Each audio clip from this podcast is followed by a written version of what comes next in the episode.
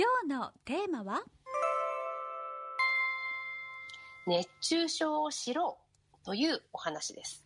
熱中症を知ろういやー本当にオリンピックの時期は暑かったですからね札幌ねえうんそう、あの、すでにね、もう暑さはピークを過ぎた感ありますけれども、はいまだ北海道にしては蒸して暑い日が続いているように思うんです。うんでむしろすごく暑い時はね、ちゃんと注意するけれども、油断した頃に熱中症なんてことにならないように、今日は熱中症を知ろうと題してお送りしますよ。はい。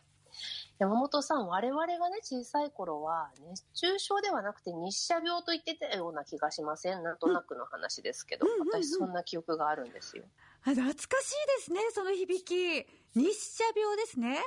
日射病っていうのは、昔の言葉で今は熱中症になったっていう感じなんでしょうか？あでも熱射病っていう言葉もあったような気もしますし日射病熱射病熱中症これ何か違いがあるものなんですか？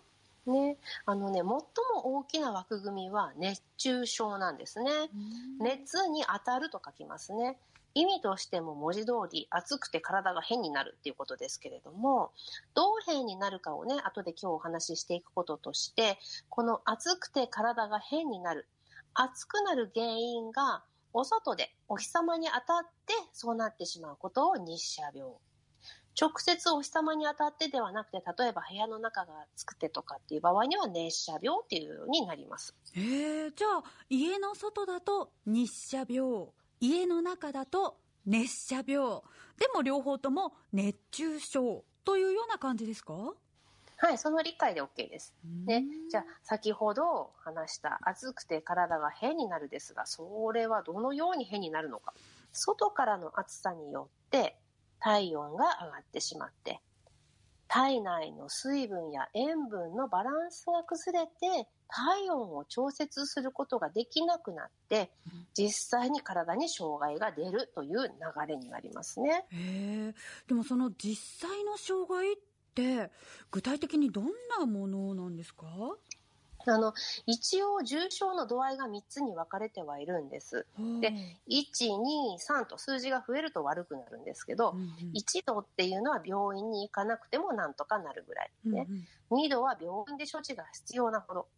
3度は入院が必要なほどということになってます。へえそれそれぞれどんな症状なんですか？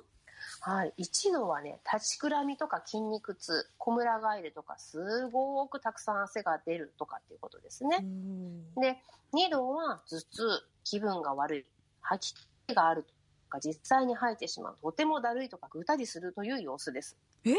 じゃあその2っていうレベルでもうすでに病院に行くレベルっていうことですからぐったりするっていうだけでもう病院に行くレベルってことですか、そうなんですよ。なぜならその次に来る3度。これが意識障害、ね、意識がなくなるとか怪しくなるとか痙攣手足が動きにくくなるっていうように結構危機感のある症状に進行することがあるからなんですね。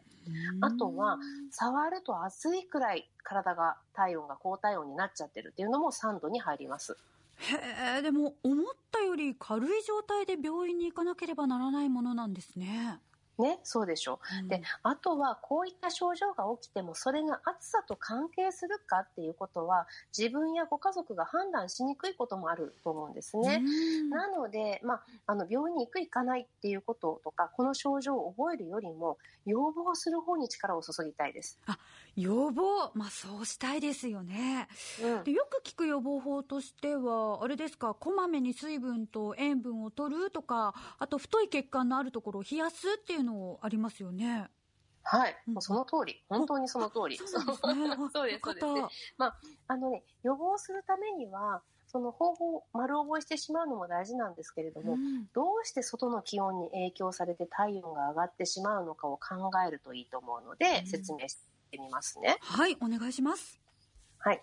普段私たちの体はだいたい平熱に保たれていますね、平熱。ね。これには脳の中に体温を調節する役割を担う場所があるからなんですよね。うん暑い時には汗かきますけど、これは汗をかくことで汗が蒸発するときに体の温度を奪っていってくれる気化熱を利用した仕組みです。でこの指令を発信するのは脳みそなんですよ。逆にとっても寒い時体が震えますよね。はい。あれは筋肉を震えさせて熱を作ってるんです。寒いから熱を出せ、ね、出せというか上げろって。その指令も脳みそが出しているんですよ。おお、外気温がつければ汗をかいて体温を下げて、うん逆に寒ければ筋肉を動かして震わせて体温を上げるっていうことですね。はい。あすごい。なんか賢いというかありがたいですね。偉いですよね。はい。じゃあ、ここで質問です。はい熱中症って実は気温だけじゃなくて湿度も高いと起こりやすいんですけれど、これなぜだかわかります？うん、先ほど先生、汗が蒸発するときに体の体温を、まあ、奪っていってくれるっていうおはい。話されてたので、うん。じゃあ湿度が高いと空気中に汗が蒸発しにくいからなりやすいのかな？素晴らしい。どうでしょう？そう、その通りな、その通り、その通り、大正解。やった。っていうように、汗をかくのって大大事、とても大切なんです。うんはい。でも、汗が蒸発するときに下げるだけじゃ足りないくらい、外気温が上がってしまうと、熱中症になるというわけですね。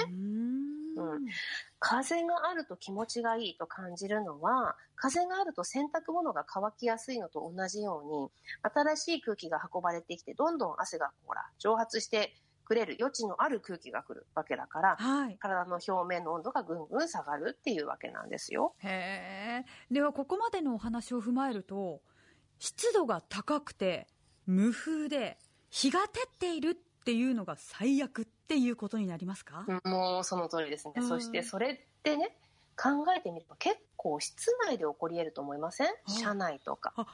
そうですよね。壁やドアで風が立たれて、でもそうそう日は入ってき続けるって改めて考えると、いや特におっしゃったように車なんかはかなり危険なんですね。ね、そう思ってほしい。そう。はいだからその環境から考えて何がまずいかってことを考えるといかに車内がおっかないかっていうのが分かると思うのではい。本当にねあの子供とか置き去りにしないようにしてほしいですけれども、そうですね。あとね、うん。あとはねよくねこまめに水分補給とすするという、うん。あの先ほどね山本さん言ってくださったやつ。これも大切って聞くと思うんですけれども、はい。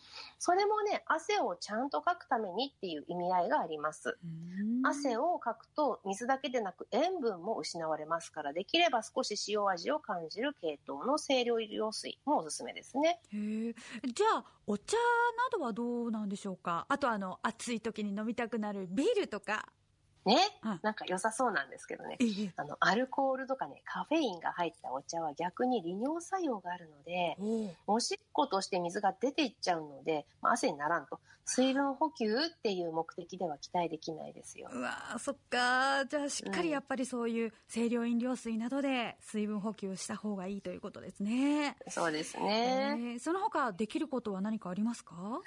あとは屋外だったらしっかり帽子をかぶって日光の直撃を避けるとか、うんあと日陰で過ごすとか、室内ならエアコンを使うっていうのも大切ですね。あーでも北海道ではエアコンをつけていないっていうご家庭も多いですよねそう、私がね、そういった場合におすすめしてるのはお、体に水をスプレーしながら扇風機に当たるっていう方法ですよ。人工汗みたいなね。私ね、子供たちを公園で遊ばせるときには、実は霧吹きを持参してて、うんちょっとおいでって言って水を飲ませて霧吹きで子供の体にあの打ち水してます。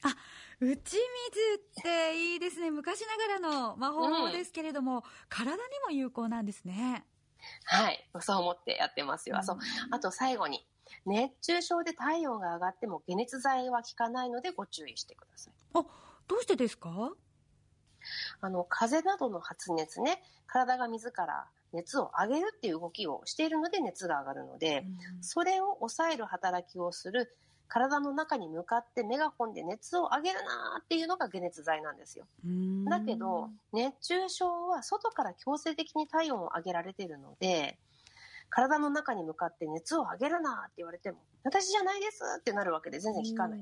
そう。だから、体を外から冷やしてください。うんアイスパックをね、首や太ももに当てるとか、先ほどの体への打ち水も有効かなって思いますよ。うん熱中症をまずしっかり知ることが攻略の鍵となるんですねはい。